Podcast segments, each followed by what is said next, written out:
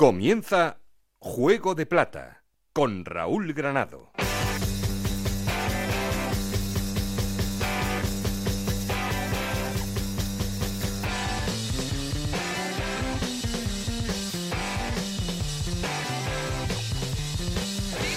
¿Qué tal? Muy buenas, bienvenidos a Juego de Plata, el podcast Onda Cero en el que os contamos todo lo que pasa en Segunda División.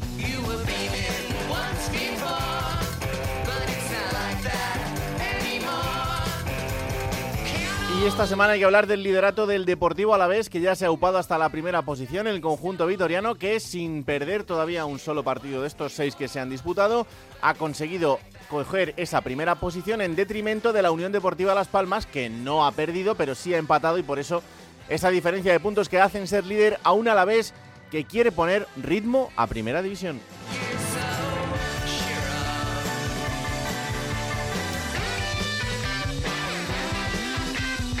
Un fin de semana en el que seguir hablando de dinámicas, las buenas, por ejemplo, del Granada o del Cartagena, la derrota del Eibar o el empate del Burgos, que le hace ser el único equipo de las cinco grandes ligas europeas en primera y segunda división que sigue con la meta a cero.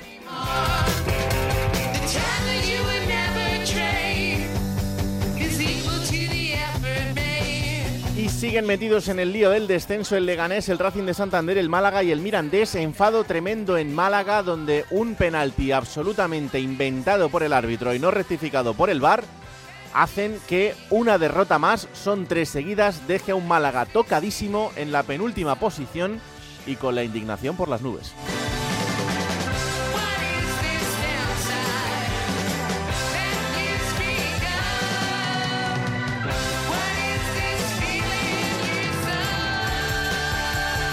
De todo esto y mucho más vamos a hablar en el día de hoy. Ya sabemos que, que queremos seguir en contacto con vosotros y para eso tenemos un correo electrónico juego de plata gmail.com, un perfil de Twitter que es arroba juego de plata. Aquí conmigo está la subdirectora de ese programa, Regina Ruiz, con Esther Rodríguez en la producción, con Nacho García los mandos técnicos. No estoy solo porque. Esto es Juego de Plata, el podcast de Onda Cero en el que te contamos todo lo que pasa en Segunda División.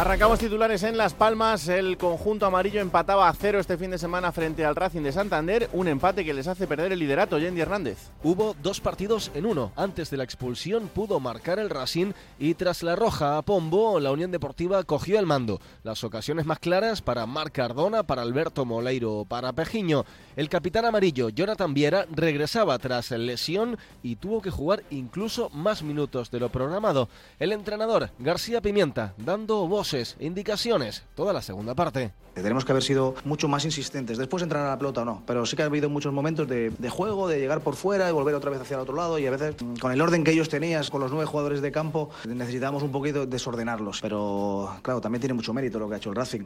Las Palmas sigue invicta al margen de la semifinal de ascenso. Ante el Tenerife, la Unión Deportiva no pierde un partido en Liga desde el pasado 12 de marzo.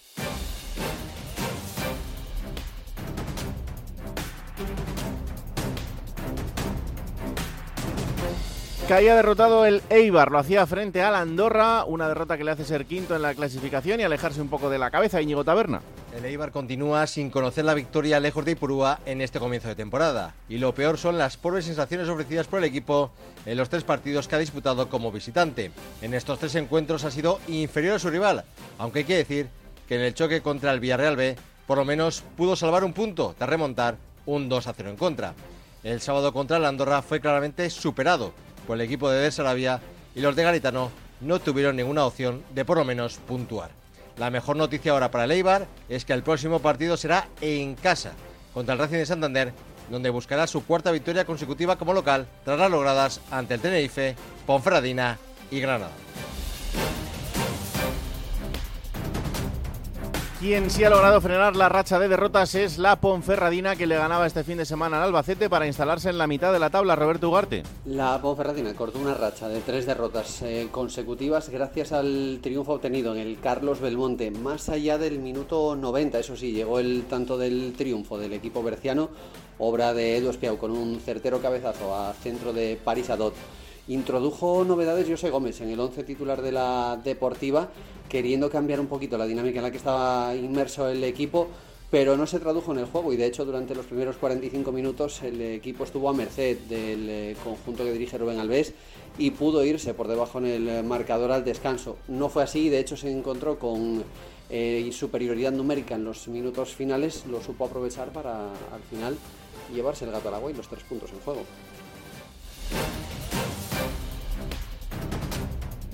Y una nueva derrota para el Mirandés que sigue siendo colista de la clasificación. Perdía frente al Granada y le hace ser el farolillo rojo Roberto Vascoy. Hola Raúl, inquietud en Miranda por el mal inicio liguero del equipo. Tan solo dos empates que le han llevado a ser el colista de la clasificación, cometiendo errores defensivos y con poca presencia en ataque. Los cuatro goles del equipo los ha anotado Raúl García de Aro, el delantero cedido por el Betis, que está siendo de largo el mejor de los de Joseba Echeverría. Un equipo que está cometiendo numerosos errores, pero donde todavía tienen que acoplarse los los nuevos fichajes, Javi Serrano, Marcos Paulo, Raúl Navas y Enraz, que han tenido minutos pero que están muy lejos de su mejor eh, nivel. El público que espera que tres de los próximos cuatro encuentros que se disputan en Andúba sean el aliciente para que el equipo sume las primeras victorias este curso.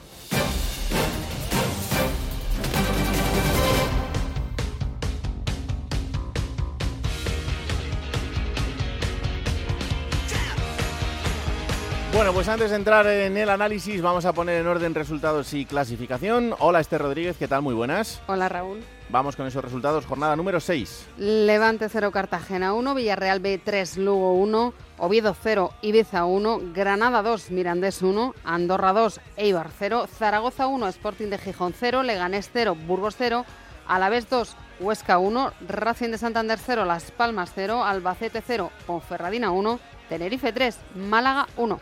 Y con estos resultados, ¿cómo queda la clasificación? Pues es líder el Alaves con 14 puntos, suma 12 Las Palmas, los mismos puntos que Granada y Cartagena. El Eibar tiene 10 puntos, es sexto el Burros con 10 puntos también y cerrando los puestos de playoff. 10 puntos suma el Villarreal B, los mismos que el Albacete y el Andorra. Llegamos a la décima posición con el Levante que tiene 9 puntos, los mismos que la Ponferradina le sigue en el puesto decimosegundo el Sporting con 8 puntos. 8 puntos tiene también el Zaragoza y el, Oviedo, que es decimocuarto.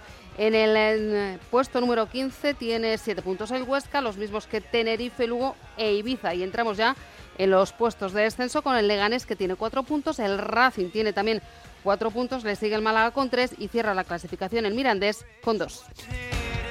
Muchas gracias Esther. Hasta luego. Juego de Plata. El programa que puedes escuchar a cualquier hora del día. Venga, vamos a arrancar con eh, la llamada al líder. El líder es el Deportivo, a la vez que le ganaba 2-1 al Huesca este fin de semana. Así que, hola Roberto Vascoy, ¿qué tal? Muy buenas. ¿Qué tal, Raúl? Muy buenas. Bueno, pues un liderato del conjunto vitoriano que de momento le hace seguir invicto porque no conoce la derrota y además eh, frente a un equipo, el Huesca, que está llamado en algún momento de la temporada a tener mejores resultados y a estar bastante más arriba, o sea que es una victoria importante. Sí, y sobre todo de la manera que se consiguió, ¿eh? porque sobre todo la primera parte del Alavés fue extraordinaria, se fue tan solo con un gol de ventaja al descanso, con ese tanto de Sever Alcaín en el minuto 42, pero es que pudo marcar tres o cuatro perfectamente. Yo creo que han sido los 45 minutos más brillantes del Alavés esta temporada y eso que está siendo un equipo eh, muy solvente. Esa diferencia luego se amplió con el gol de eh, Tenaglia en el 7 de la segunda parte y cuando parecía que el partido estaba eh, perfectamente controlado, llegó el tanto del conjunto Hubo ciertas dudas en la grada de Mendizorroza.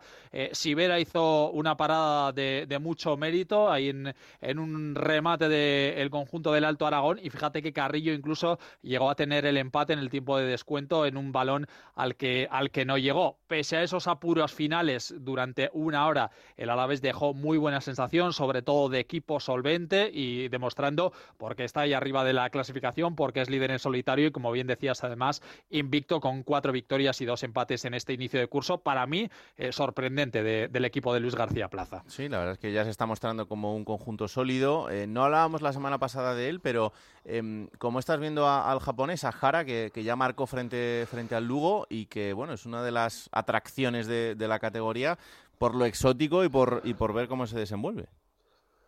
Pues me ha sorprendido. Fíjate que Luis García Plaza decía el otro día que es el mejor rematador puro que tiene el equipo. Es verdad que el otro día tuvo una ocasión clarísima en un centro desde la izquierda. Él estaba totalmente solo, remató fatal. El balón casi casi se, va, se fue, perdona, afuera de banda. Pero es un jugador que llegaba ahí de, de, la liga belga, que está en el club hace dos temporadas, pero que ha estado cedido. Y bueno, es un futbolista que es una buena alternativa a Miguel de la Fuente, que parte como delantero titular, a Sila que vamos a ver si regresa este lunes frente al Cartagena después de perderse los tres últimos encuentros por lesión.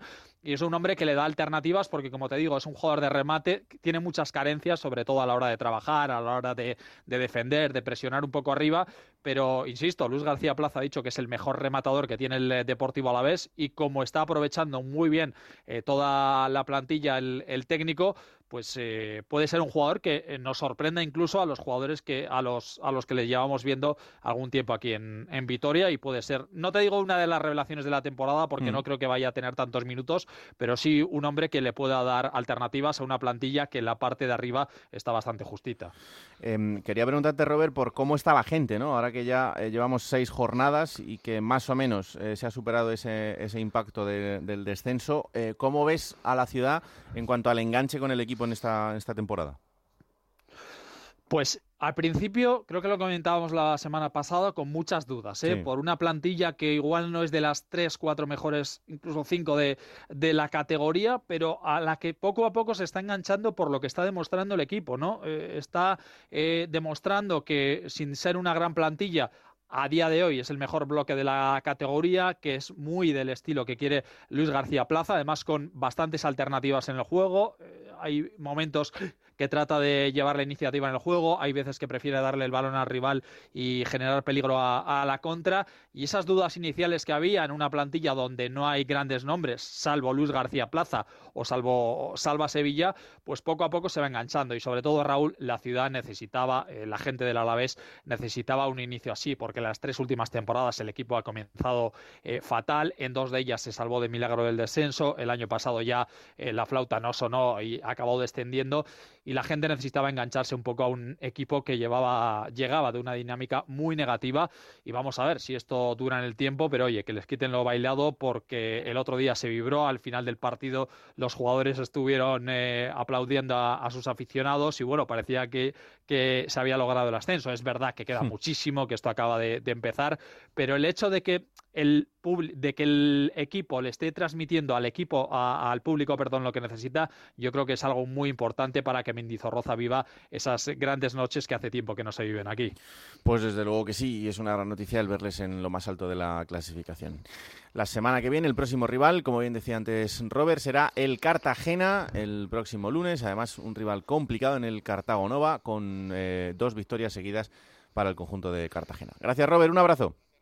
Un abrazo, Raúl. Venga, y hasta Cartagena nos vamos, porque este fin de semana han vuelto a ganar. Era un partido también complicado, 0-1 frente al Levante. Es cierto que el Levante tuvo ocasiones al menos como para poder empatar ese partido, pero al final los tres puntos se fueron para Cartagena y eh, están cuartos en la clasificación, pero empatados a puntos con el tercero y con el segundo. Hola, Victorio de Aro, ¿qué tal? Muy buenas.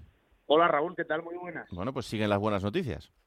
Eh, pero escucho a Roberto Mascoy y la verdad que ya estoy acongojado con lo que pueda pasar el, el próximo lunes. No, a ver, el Cartagena lo cierto es que es el mata gigante. Todo el que llega como líder al Cartagonova termina cayendo en este inicio de temporada. Cuatro victorias de seis posibles. Eh, lo del pasado viernes en el Ciudad de Valencia yo creo que es un hito ¿eh? para el Cartagena el ver a 400 personas desplazadas en, eh, en una comunidad ajena a la suya, con 400 aficionados haciendo una previa en el campo del Levante, animando sin parar durante todo el partido. Y en lo deportivo es que encima el equipo está rindiendo. Es que se está viendo un equipo trabajado que por H o por B terminan de salir las cosas. Y eso que el equipo supera, insisto, impedimentos, como por ejemplo la lesión de Alfredo Ortuño, que va a estar un, al menos un mes de baja por una rotura muscular. Ya sabes cómo son esas cosas.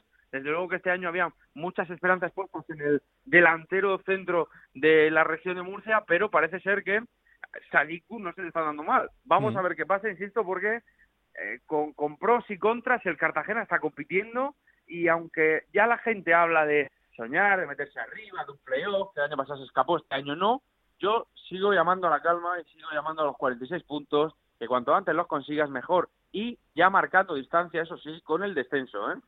Sí, sí, desde luego. Ahora mismo con esos 12 puntos son más 8 respecto a esa zona roja y con un enfrentamiento directo este fin de semana, como decimos, eh, frente al Deportivo Alavés.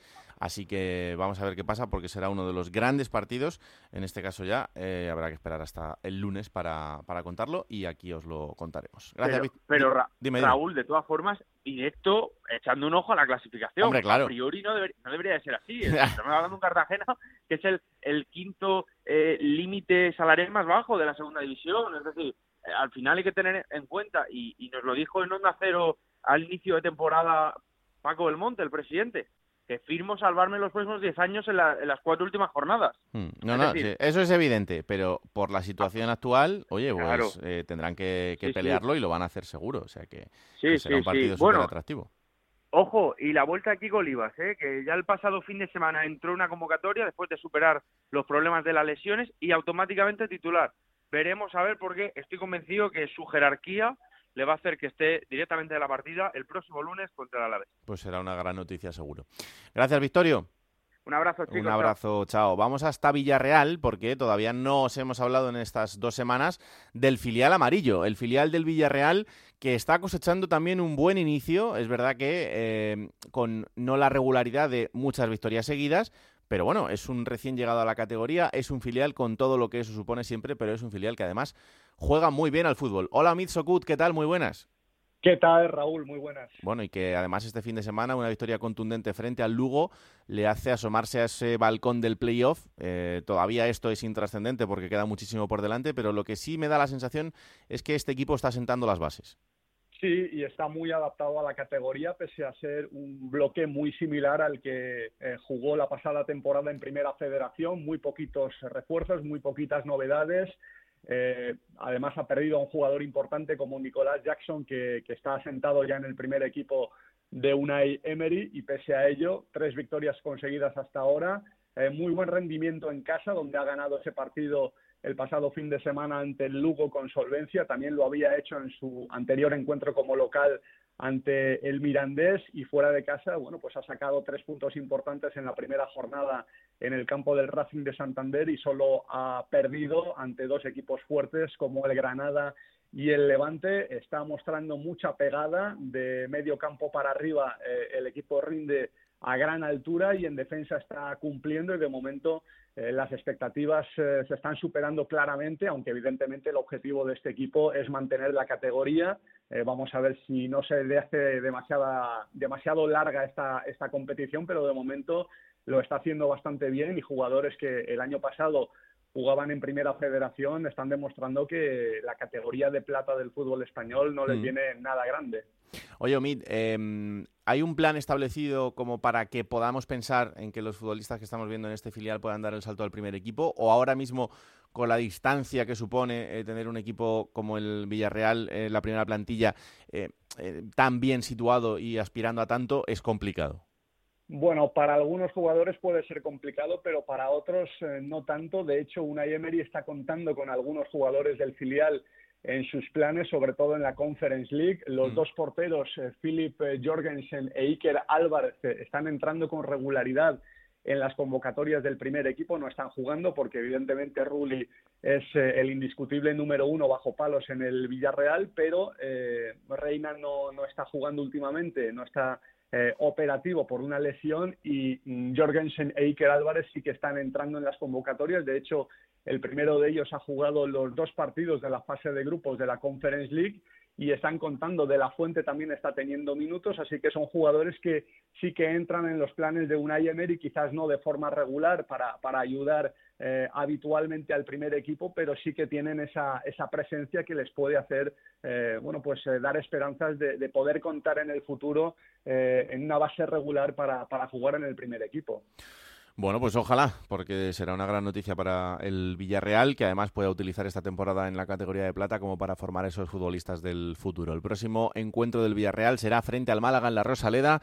No está el Málaga para muchas alegrías, pero en algún momento tendrá que reaccionar, así que eh, partido trampa el de, el de este fin de semana.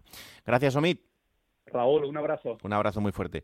Venga, vamos hasta Valencia para hablar del Levante, porque eh, yo decía que derrota inoportuna del Levante frente al Cartagena, no por nada, sino porque el Levante yo creo que tampoco es que hiciese un mal partido, pero no consiguió materializar las ocasiones que tuvo. Hola Jordi González, ¿qué tal? Muy buenas. Hola Raúl, ¿qué tal? ¿Cómo se analiza esa, esa derrota que deja al equipo ahora décimo en la clasificación, aunque con una distancia pues evidentemente corta? Sí, bueno, eh, yo creo que el Levante Unión Deportiva tiene una espada de Damocles eh, durante toda o este arranque de temporada, que es la figura de su entrenador. Eh, lo hemos hablado en las últimas ocasiones que hemos tenido la oportunidad de hablar aquí en Juego de Plata. la duda de, esa inexperiencia de, de Medinafti para un equipo que está configurado para subir sí o sí a la primera división del fútbol nacional por connotaciones deportivas y también connotaciones eh, económicas.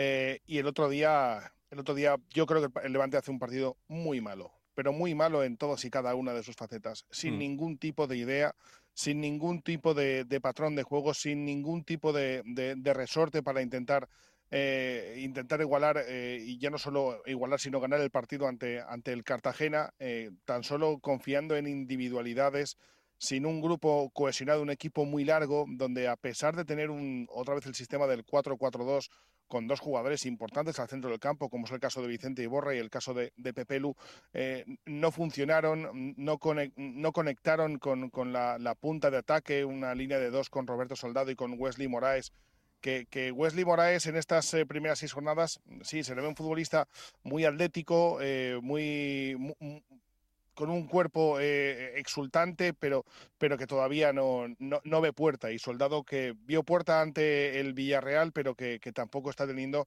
las oportunidades o, marcando esas oportunidades que se puede crear el propio delantero valenciano. aquí la duda es esa. Aquí la duda es si Medinafti está encontrando que este equipo funcione de la manera que tiene que funcionar. Y aquí la duda está en Medinafti. Y yo creo que es una espada de Damocles que va a tener durante toda la temporada en el caso de que el Levante Unión Deportiva no muestre una regularidad en cuanto al juego. Hmm. Porque el partido ante el Cartagena, eh, repito, es un partido muy malo, muy malo para el equipo que tiene el Levante Unión Deportiva, para lo que puede tener en prestaciones el Levante Unión Deportiva. Y ante el Cartagena, el Cartagena hizo poco, pero se llevó el partido con ese gol en un error eh, defensivo precisamente de un ex de Levante como es eh, Sadiku por parte del conjunto cartaginés que además salía después de haberse lesionado el delantero del conjunto de Cartagena y aquí la duda está en eso. La duda está en que hemos visto un partido, por ejemplo, el primero con empate en casa, el segundo donde el Zaragoza te pasa por encima durante la primera mitad, partido ante el Oviedo donde se empata 0-0, donde el Oviedo también tiene muchas oportunidades en la primera mitad para llevarse el encuentro. Y aquí ahora mismo se suma eh, lo que es el recuerdo de, ese partido quizá ante, ante el filial del, del Villarreal. Pero aquí sigue habiendo muchas dudas y creo que es algo que va a tener en la mochila el Levante Unión Deportiva.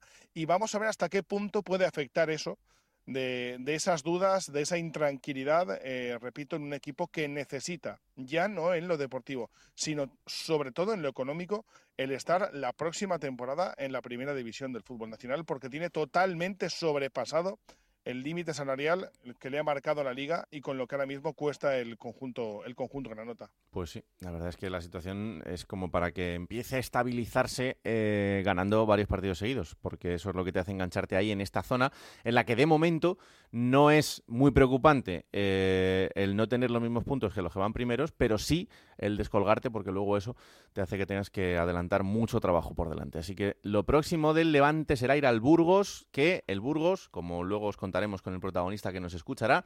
Es el único equipo que queda imbatido, al que no le han metido un solo gol y además tiene el récord europeo. Así que tenéis trabajo por delante para, para romper ese récord. Pues vamos a ver, ¿no? Si entra de nuevo Buldini, si empieza a engancharse Charlie Musonda, que, jugó en la segunda mitad, pero, pero repito, ¿eh? que el equipo tiene, tiene que empezar a funcionar. Me decían dentro del club que, que, sí que es una plantilla importante, pero que debe de empezar a funcionar de forma regular y no de la forma irregular con lo que ha comenzado estas primeras seis jornadas. Pues lo contaremos la semana que viene después de ese partido, a ver qué pasa con el conjunto Granota. Gracias, Jordi. Un abrazo, Raúl. Un abrazo.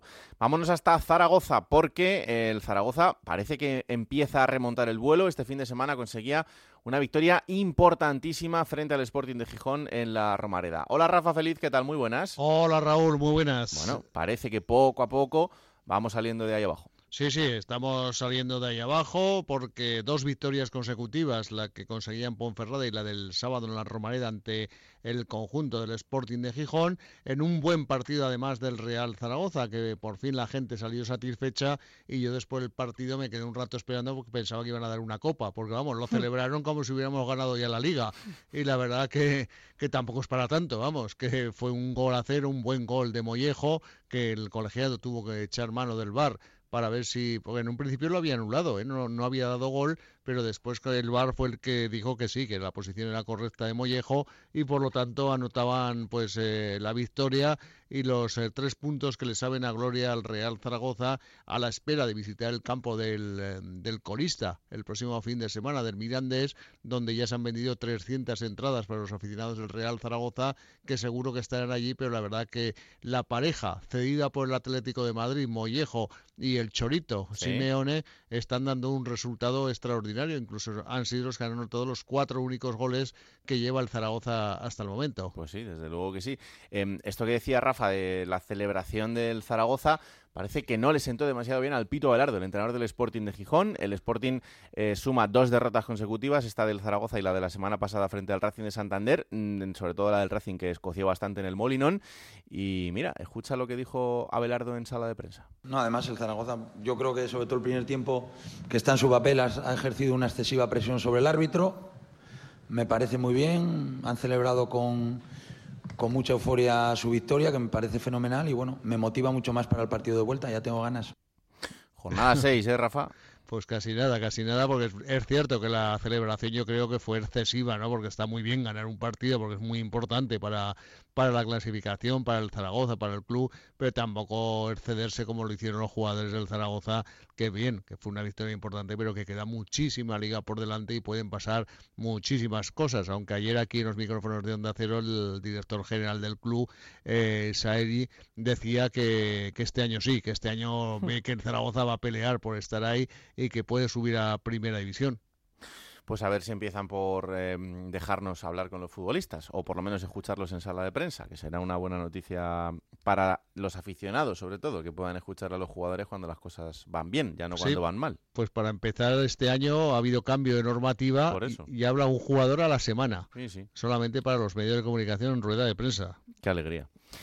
Ay, señor. La semana que viene hablamos del Huesca. Anda, un abrazo. Venga, un abrazo. Chao. Vamos a Málaga. Allí también están indignados y la verdad es que con motivos. Hola, Isabel Sánchez. ¿Qué tal? Muy buenas. Hola Raúl, ¿qué tal? Muy buenas. Bueno, con esa indignación eh, después de un partido complicado en el que es bastante difícil explicarle a la gente cómo se pitó ese penalti y en el que lo primero que quiero hacer es escuchar a Juan Fran, que es uno de los protagonistas de esa acción, eh, en el que claramente explicaba así al final del partido ante las cámaras de la televisión lo que él había vivido. Penalti desde el segundo. No, no penalti. Es falta a mí. Y con un bar no se puede pitar ese penalti. ¿Para qué queremos el bar? Es falta a mí. Si yo estoy por delante, ¿cómo lo voy a hacer penalti? Por favor, lo acabo de ver. Hay un bar. No puede ser, ¿eh? Esto es la liga, la liga española, ¿eh? De las mejores ligas del mundo. ¿Cómo puede ser eso? ¿Qué te ha dicho el árbitro? Penalti confirmado. Desde el bar. Lo hemos visto en la tele todos. Lo han visto en la tele, lo habéis visto, lo he visto repetido. ¿Cómo puede pitar penalti? Nos deja con 10, 4 faltas, toda amarilla. Y nos pita ese penalti en la Liga Española.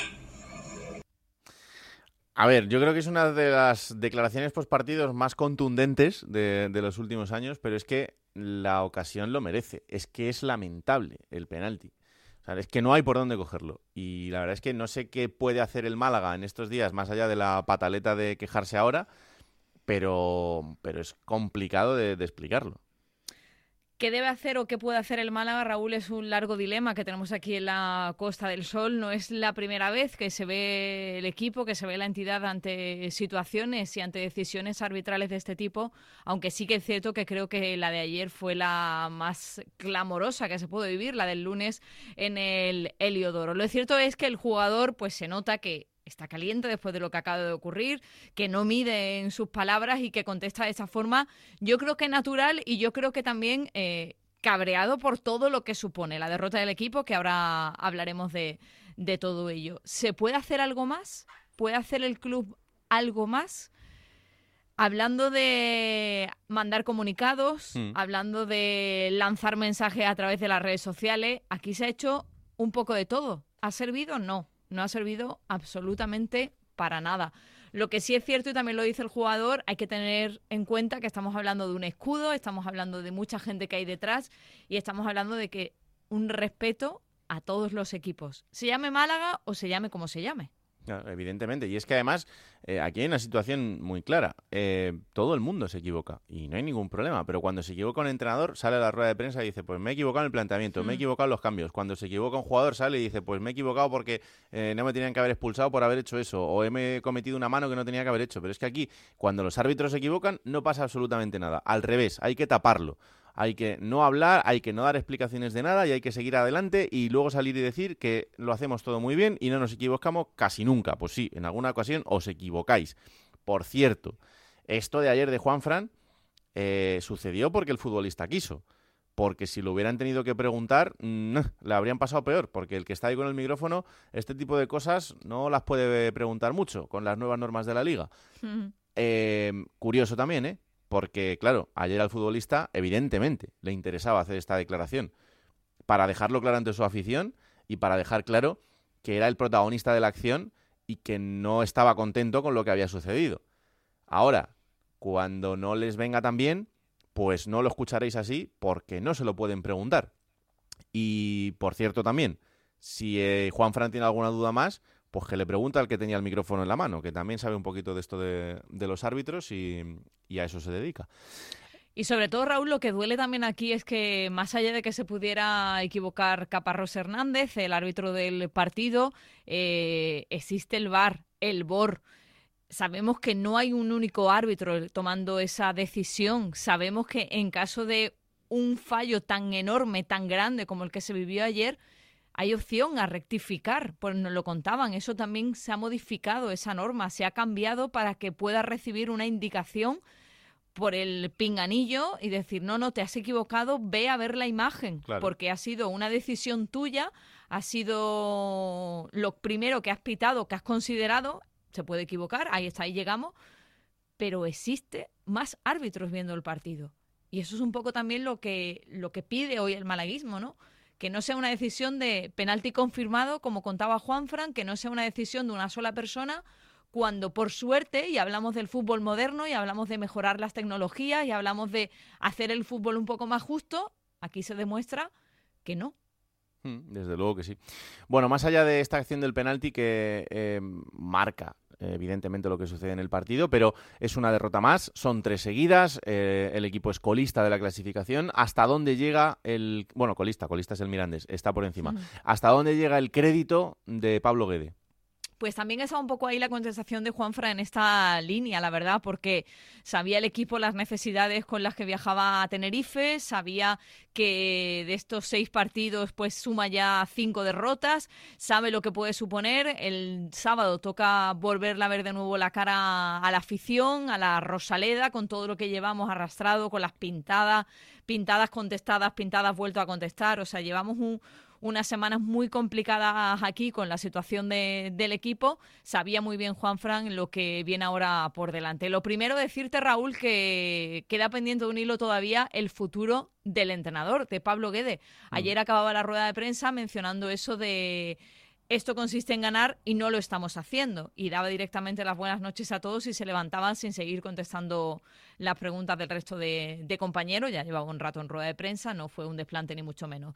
Pero una situación en la que se vio ayer al entrenador desbordado, eh, superado por las circunstancias y un poco a ver qué, qué es lo que ocurre a lo largo de, de estos días y ver por dónde puede pasar la situación, después de que hayamos escuchado ya en varias ocasiones a Pablo Guede decir aquello que entiende que puedan tomar otras decisiones, entiende que no quieran seguir contando con el Pablo Guede entrenador y entiende cualquier decisión que se pueda tomar e incluso llegó a decir que en el primer momento en el que note que está perjudicando a la entidad, al club, él saldría sin ningún tipo de problema. Así que a la espera de decisiones, a la espera de ver lo que, lo que ocurre de aquí a- al sábado en ese partido frente al Villarreal B, pero ya te digo, ¿eh? momentos muy complicados en el Málaga.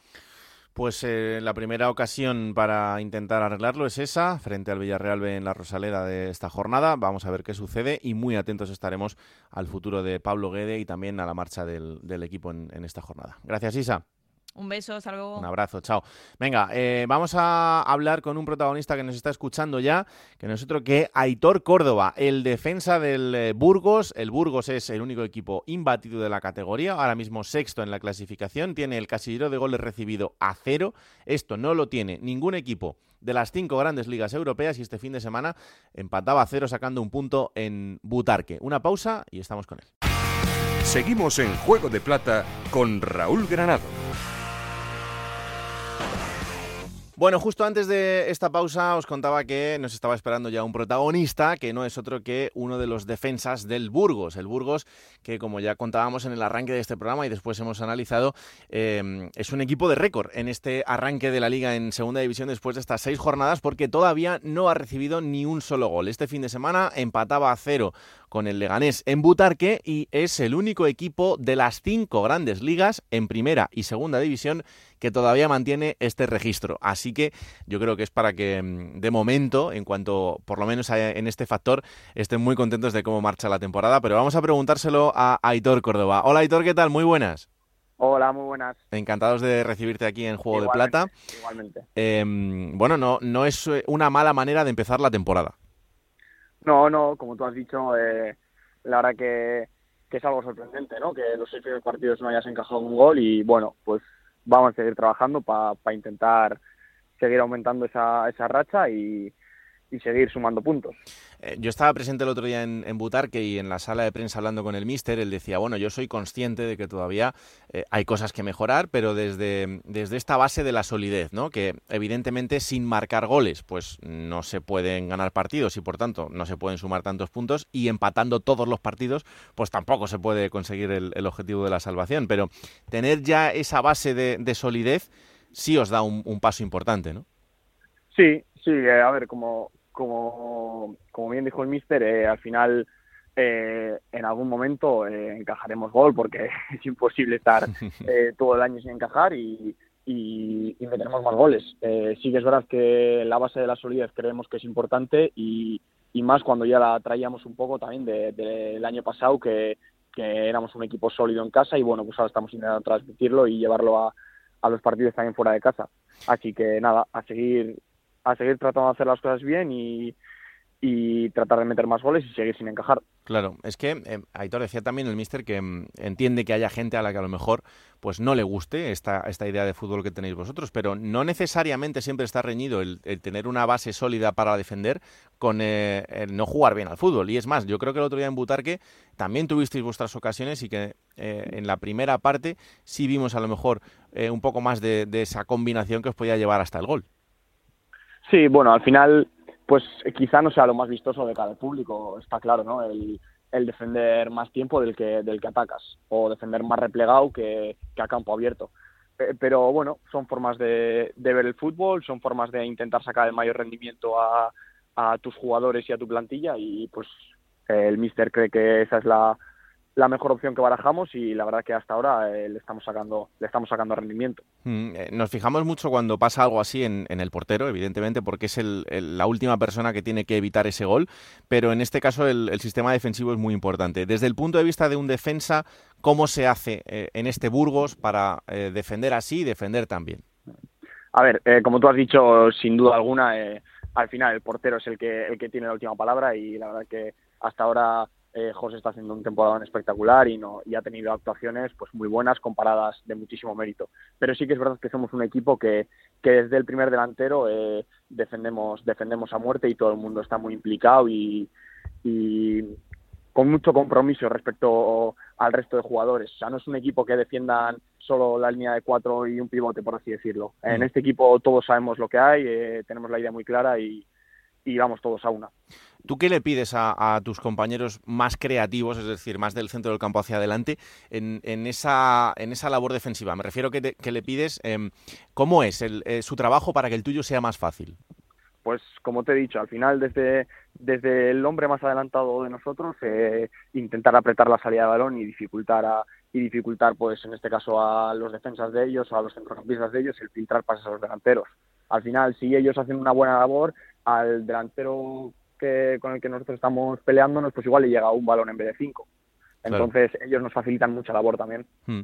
Y mm, dentro de todo esto, mm, ¿vosotros notáis también em, cómo intentan desactivaros el, equipo contrario o os centráis solo en hacer muy bien lo que vosotros sabéis hacer? No, no, no. Nosotros eh, lógicamente nos centramos en nosotros mismos, pero bueno, más allá de eso eh, hay un hay un cuerpo técnico que, que trabaja toda la semana eh, basándose en el rival y buscando los puntos fuertes y los puntos flojos. Entonces, en función del rival, también nosotros eh, manejamos distintas situaciones. Hmm. Eh, yo no sé si era una sensación mía, pero sí estoy notando que últimamente los equipos utilizan más la defensa de cinco, que realmente no son cinco defensas, porque son habitualmente tres centrales y dos carrileros muy abiertos. Pero. Em, ¿Así es más fácil tener un buen sistema defensivo o, o quizá estamos poblando mucho esa zona cuando con una defensa de cuatro también se puede hacer ese sistema? Bueno, yo, como, como te acabo de decir, yo creo que depende un poco también del rival, de las características también de tu propia plantilla. Al final, cada partido es un mundo y se dan muchísimas situaciones diferentes, entonces en función de las situaciones que tú creas que se van a dar, igual te conviene más una cosa u otra. Ya. Em, bueno, evidentemente el veros eh, cerca de esa zona del playoff o incluso dentro del playoff como ahora mismo em, es una fantástica noticia, pero también decía el, otro día el, Mister en esa rueda de prensa que, que, a nadie se le puede escapar, que el objetivo tiene que ser la, la permanencia, eh, soñando con los pies en el suelo, decía él, ¿no? Sí, a ver, eh, en estas eh, en estos momentos de la temporada yo creo que es un poco anecdótico eh, estar ahí arriba. sí que es cierto que tienes que haber sacado los puntos para estar ahí arriba, pero bueno, llevamos seis jornadas. Ojalá dentro de 30 más pues, podamos estar hablando de lo mismo, pero bueno, nosotros tenemos muy claro, muy claro cuál es el objetivo, que son los 50 puntos que logramos el año pasado, a falta de un mes de competición, y nuestro objetivo es conseguir los 50 puntos. más allá de más allá de eso, pues si se da la, circunstancia, por ejemplo, la misma del año pasado, que la jornada 38, pues ya llegas con los 50, pues encantados. Pero tenemos muy claro que nuestro objetivo son los 50 puntos. Y en una ciudad en la que la temporada pasada significó esa, esa inyección de ilusión desde el principio, el, tener al equipo en, otra vez en el fútbol profesional y el disfrutarlo de la manera que se disfrutó, eh, estar así en este momento, ¿tú también notas esa, esa ilusión mantenida durante el arranque de esta temporada entre la gente? Sí, sí, por supuesto. La ilusión, la verdad es que no hay más que no hay más que venir a ver un partido a Burgos. es, es una puta pasada como, como se vive aquí eh, el fútbol y, y, la ilusión que hay ahora mismo generada y es completamente entendible. Y lo que dice el míster, al final, eh, con los pies en el suelo, eh, sabiendo cuál es nuestro objetivo, pero la ilusión intacta. Es que em, el plantío se convirtió la temporada pasada ya en un campo en el que eh, jugar como rival era muy difícil por, por lo que apretaba a la gente, ¿no? Y esta temporada estábamos viendo que la cosa va a ir más o menos igual. Así es, así es. La verdad que nosotros eh, cada vez que jugamos en casa y bueno, y incluso en los desplazamientos con toda la gente que ha venido, eh, la verdad que tener un tener a la afición que te esté apoyando en todo momento y que al rival le esté intentando acosar en todo lo que pueda, pues es un, es un punto de inyección de moral. Hmm. En tu caso personal, que, que tu trayectoria eh, ya se está, se está estableciendo también en el, en el equipo con la renovación y, y con eh, esos dos años más por delante, ¿Has encontrado en, Burgos el, sitio especial para, seguir creciendo, para, sentarte y para tener em, ese, ese, paso por el fútbol profesional importante que, te pueda dar, no sé si el futuro o la realidad del presente, pero por lo menos el sitio en el que estás más a gusto? Sí, sí, ojalá, ojalá siga muchos años aquí, aquí en Burgos. La verdad que, que eso no había salido nunca de casa y vine a Burgos hace ya, bueno, esta mi cuarta temporada y estoy muy contento. Además, todo lleno de buenas noticias en forma de ascenso, de mantener la categoría. La verdad que muy, muy, muy agradecido a la ciudad, a, a todo lo que a todo lo que ha hecho que pueda vivir esta situación y ojalá ojalá sea por mucho más tiempo. Mm. Oye, imagino que pendiente de, de, las ligas holandesas, ¿no? De la primera y de la segunda. Sí, sí, por supuesto. Siempre pendiente de donde estén mis hermanos y, y ahora mismo, pues, de las ligas holandesas, eso es. ¿Qué tal les va? Bien, bien, contentos los dos.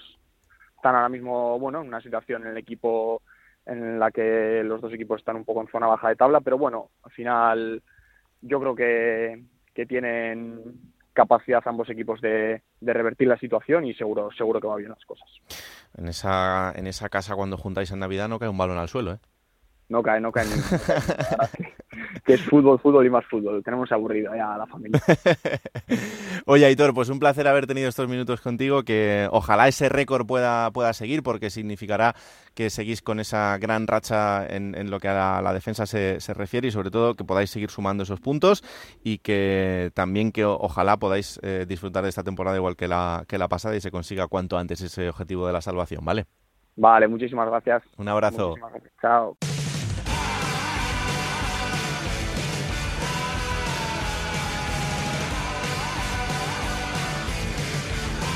Bueno, pues vamos allá con eh, la que va a ser la próxima jornada, jornada número 7, y es que recordamos, aunque la liga pare en primera división, no lo hace en segunda, donde sí habrá fútbol este fin de semana. Hola Regina Ruiz, ¿qué tal? Muy buenas. Hola, ¿qué tal Raúl? Cuéntame los horarios de esa jornada número 7.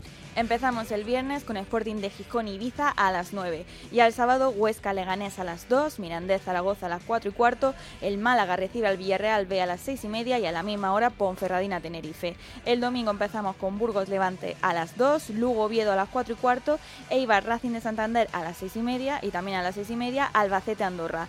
Unión Deportiva Las Palmas Granada a las 9 en uno de los partidos de la jornada y el lunes Cartagena a la vez a las 9. Bueno, pues esto será el fin de semana. Os contaremos todo lo que pasa en estos partidos en Radio Estadio, los resúmenes en Radio Estadio Noche y nosotros, nosotros estaremos aquí el próximo martes para analizar una nueva jornada de liga en Segunda División. Esto es Juego de Plata, el podcast de Onda Cero que podéis escuchar cada martes a partir de las 5 de la tarde en onda Cero.es. Ahí estará para que os lo descarguéis, lo compartáis y le digáis a todo el mundo que existe este bendito programa que hacemos con tanto cariño. Que la radio os acompañe. Chao.